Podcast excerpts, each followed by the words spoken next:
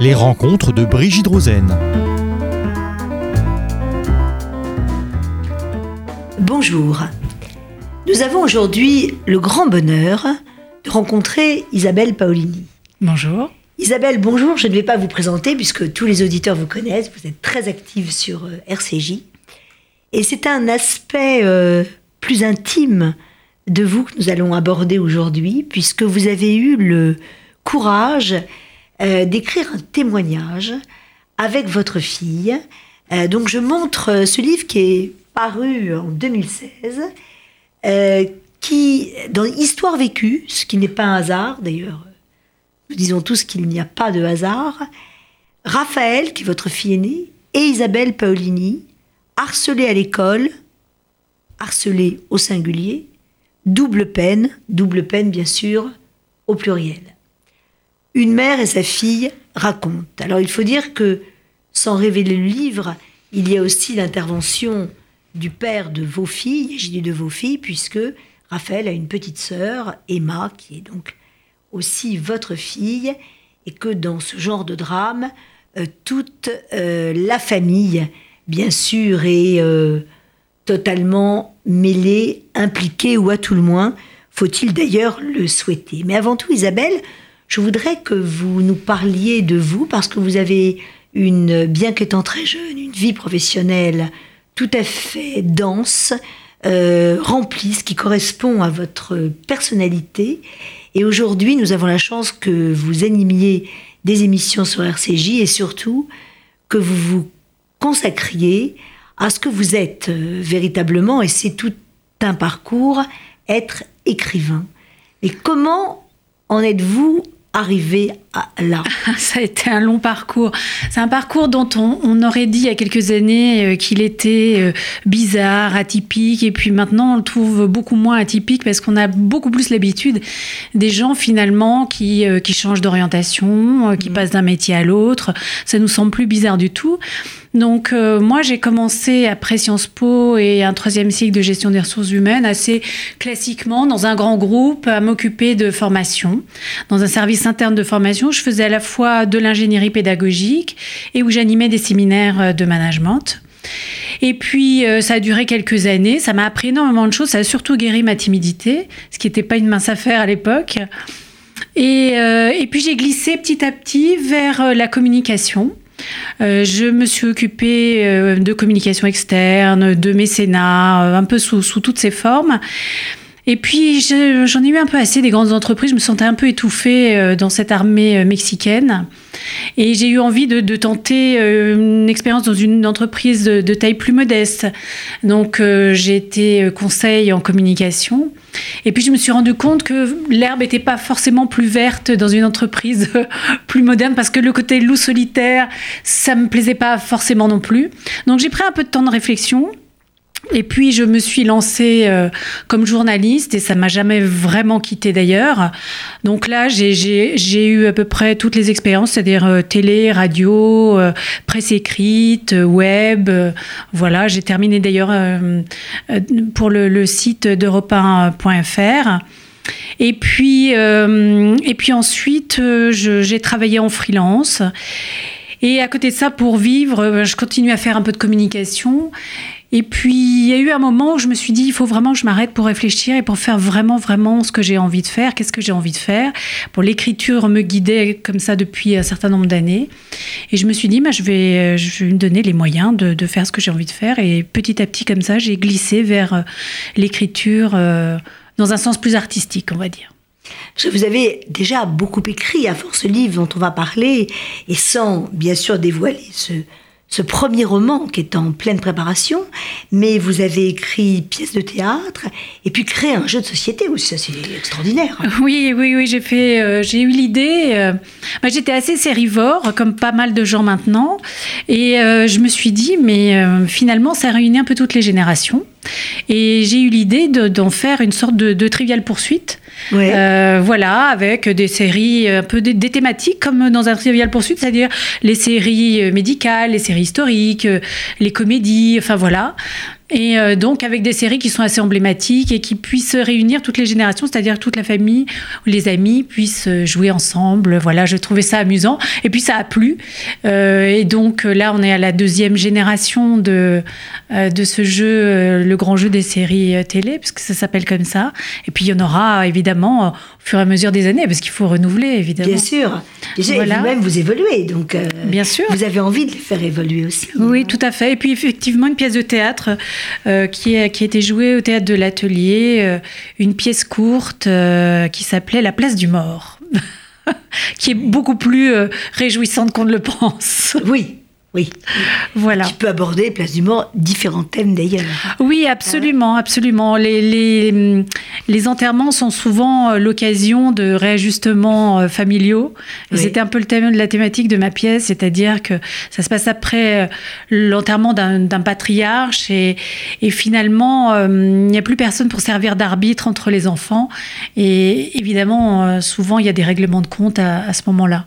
Voilà, et tout le monde euh, se- essaie de se repositionner. Oui, absolument. Voilà. Absolument, Avec plus ou moins de, De de bonheur. et de heurts. Absolument, c'est ça. Alors, ce que je trouve euh, assez extraordinaire chez vous, c'est que vous osez, voilà, vous osez aborder des termes, euh, des thèmes également, et notamment avant que le, je dirais que le harcèlement qui a presque toujours existé explose depuis les semaines et mois que nous avons passés, vous aviez sorti ce livre euh, dédié au harcèlement à l'école. Et ce que je trouve extraordinaire, c'est que vous m'avez bien dit que ce livre n'était pas pour vous une thérapie, ça ne l'était pas plus pour votre fille, mais c'était un témoignage. Et ça, c'est toute la nuance. Et là, le, deuxième sujet que je vous demanderais euh, aussi d'aborder, c'est ce livre à quatre mains. C'est-à-dire, Raphaël, votre fille, arrive à raconter, donc avec un, un recul extraordinaire, et celui du témoignage, insiste pas celui de la thérapie, et vous aussi, sa mère, alors que ce sont des moments de désarroi euh, qui ne méritent même pas de qualificatif. Mais c'est-à-dire que effectivement, on a, enfin, on a pris le temps. C'est surtout Raphaël, finalement, qui avait l'envie d'écrire euh, là-dessus, et j'ai, et elle m'a proposé elle-même qu'on le fasse toutes les deux parce que le fait d'avoir le contrepoint euh, du parent. Euh, elle trouvait ça très intéressant et j'ai trouvé ça aussi extrêmement intéressant parce que dans cette bataille-là, les enfants évidemment ne sont pas seuls. C'est vraiment une bataille euh, euh, qu'on mène à plusieurs et, et, bon, moi il se trouve que j'avais la charge de mes enfants plus directement, donc j'étais vraiment le parent euh, référent. Mais effectivement, on avait déjà tourné la page et c'est sans doute ce qui nous a permis j'espère, d'avoir un regard plus lucide justement sur cette, cette mésaventure et de pouvoir euh, en comprendre vraiment euh, les causes, euh, les, les, conséquences et, et ce qu'on pouvait éventuellement en tirer pour les autres. Euh, et, et, des enseignements même peut-être beaucoup plus larges sur la société qui est la nôtre aujourd'hui et qui fait que euh, bah, dans les entreprises, notamment les grandes entreprises dont j'ai fait partie à une époque, euh, les gens peuvent être harcelés, notamment quand on veut se débarrasser d'eux. C'est une méthode assez classique. Donc, on peut les harceler. Euh, donc, il y a forcément des harceleurs et des harcelés. Et comme par hasard, dans le même temps, à l'école, on a ce même type de comportement dans les mmh. cours de récréation. Euh, justement, ça ne peut pas être un hasard. Donc, il y a forcément un lien entre tout ça. Il y a forcément une dévaluation de l'humain qui est à l'œuvre et qui devrait nous alerter. Absolument. D'ailleurs, ce qui est frappant dans votre livre, euh, je n'en dirai pas trop parce que je ne peux qu'inviter nos auditeurs véritablement à le lire.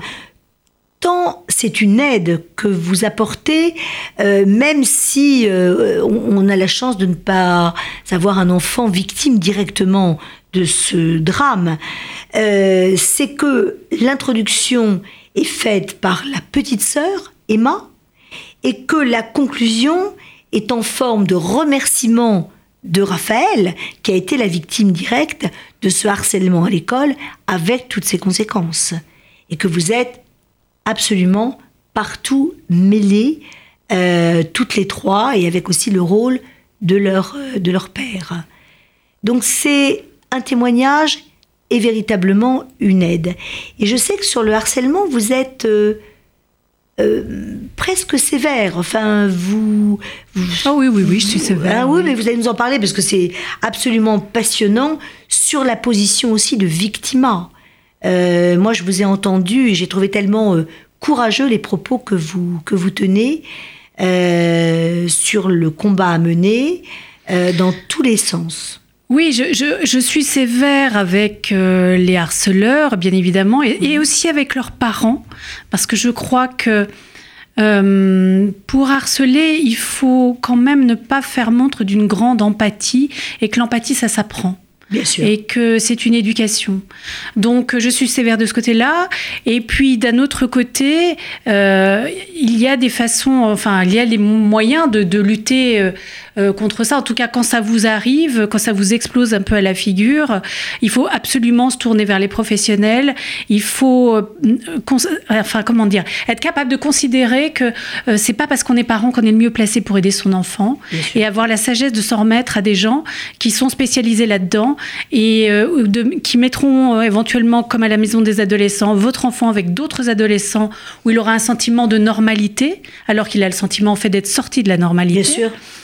Et qu'il est stigmatisé. Et, euh, donc, euh, voilà, d'avoir l'humilité de suivre ce chemin-là parce que c'est c'est celui-là qui est payant au final. Oui, oui, et qui donne euh, un véritable résultat. Parce que ce sont des enjeux véritablement sociétaux. Parce que la violence d'une famille va se reproduire dans l'entreprise, va se reproduire dans la société, et c'est aussi une de vos luttes.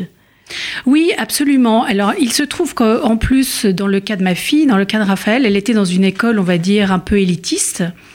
Et, euh, et donc, euh, où on prépare en quelque sorte les, les, les futures élites, les futures élites très internationales. Et quand euh, j'ai pu me rendre compte de la réaction de certains enfants, euh, qui disaient par exemple en conseil de discipline Je ne vois pas ce que je fais ici car j'ai d'excellents résultats. Je me suis dit Mais ça fait froid dans le dos. Quels sont finalement, euh, comment prépare-t-on euh, ces gens-là à la vie future, à être des dirigeants? Si ces gens-là doivent nous diriger demain, qu'est-ce que ça veut dire de leur humanité et qu'est-ce que ça veut dire donc du monde qui nous prépare? Donc là, il y a vraiment quelque chose à prendre en compte qui me semble absolument essentiel pour, comment dire, que on, puisse, on ne puisse pas considérer que de bons résultats scolaires euh, peuvent tout autoriser. Bien sûr. C'est c'est absolument invraisemblable et, et très dangereux. Totalement parce que vous rétablissez l'humain, vous rétablissez le respect, vous rétablissez la tolérance envers l'autre qui n'est pas forcément euh, la même machine mécanique. Et c'est tout de même terrible de devoir rétablir ce qui devrait être la base des, des rapports. Oui, c'est ça, surtout, euh, surtout en- entre enfants. On a l'impression que là aussi, euh, il y a une compétition, que là aussi, la bienveillance a disparu. euh, euh, euh, Il y a une façon de regarder. Parce qu'en fait, ma fille était, était une, une enfant assez euh, créative, donc assez un peu dans les nuages. Pas forcément une grande maturité affective comme ça, mais avec un potentiel créatif très important. Et donc, face à cette, cette différence-là, eh bien, les autres à qui on apprend sans doute peut-être à être plus dans les rails ou qui ont une capacité à l'être plus importante se déchaînent. Sans doute eux-mêmes ne vont-ils pas bien et eux-mêmes ont-ils besoin de s'affirmer de cette façon-là? Mais de toute façon, il y a un problème. Bien Donc il y a un problème à prendre en charge. Bien sûr. Et vous vous insurgez aussi contre la manipulation des excès de langage. Et euh, ça m'a beaucoup, beaucoup touchée parce que euh, dans le judaïsme, les mots ont une importance particulière. On doit prendre le bon mot parce qu'il induit le rapport aux autres. Et vous avez constaté dans les mots cette violence. Ça peut commencer par le langage. Oui, tout à fait. Euh, moi, je vais, je vais vous, vous citer un exemple qui peut paraître complètement anodin, mais j'ai entendu un jour une de mes filles, donc vous voyez, je, le ramène complètement à moi, euh, dire cette expression qu'on beaucoup d'adolescents, je ne sais pas si c'est toujours le cas, tu sers à rien. Et je trouve que c'est une expression absolument épouvantable. On peut dire euh, à quelqu'un euh, euh, tu je ne suis pas content de telle ou telle chose ou tu ne t'es pas bien comporté pour telle ou telle raison, mais tu ne sers à rien, qui ne sert à rien? Ça n'existe pas. C'est de la négation. C'est la négation de la personne humaine tu ne sers à rien. Et justement, je trouve qu'il y, a, une dérive sur le plan du langage qui va dans, le sens de, cette euh, négativité, euh, de ce nihilisme et de cette violence. Et c'est très préoccupant, oui, tout à fait. Ah oui, oui, absolument. Et ça, vous le, rétablissez très bien. C'est-à-dire que cette aide pour les autres euh, est due à un recul que vous avez réussi à à avoir et c'est pas évident quand on a euh, une ah, ça pas été facile. Ah bah j'imagine, j'imagine, j'imagine.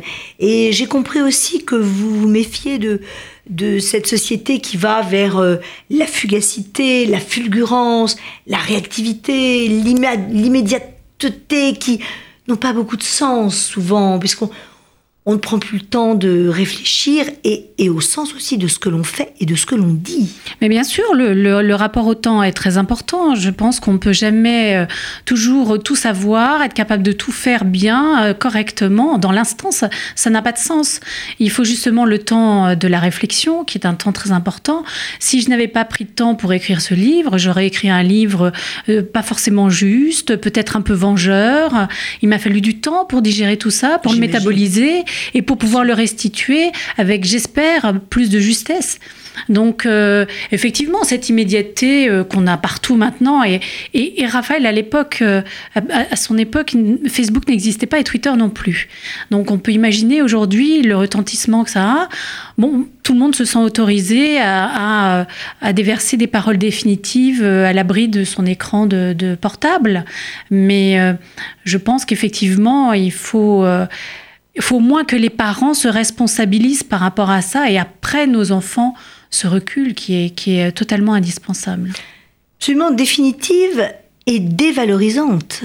Or, les enfants sont tellement importants, en plus de l'amour qu'on leur porte bien sûr, parce que ce sont les adultes de la société de demain.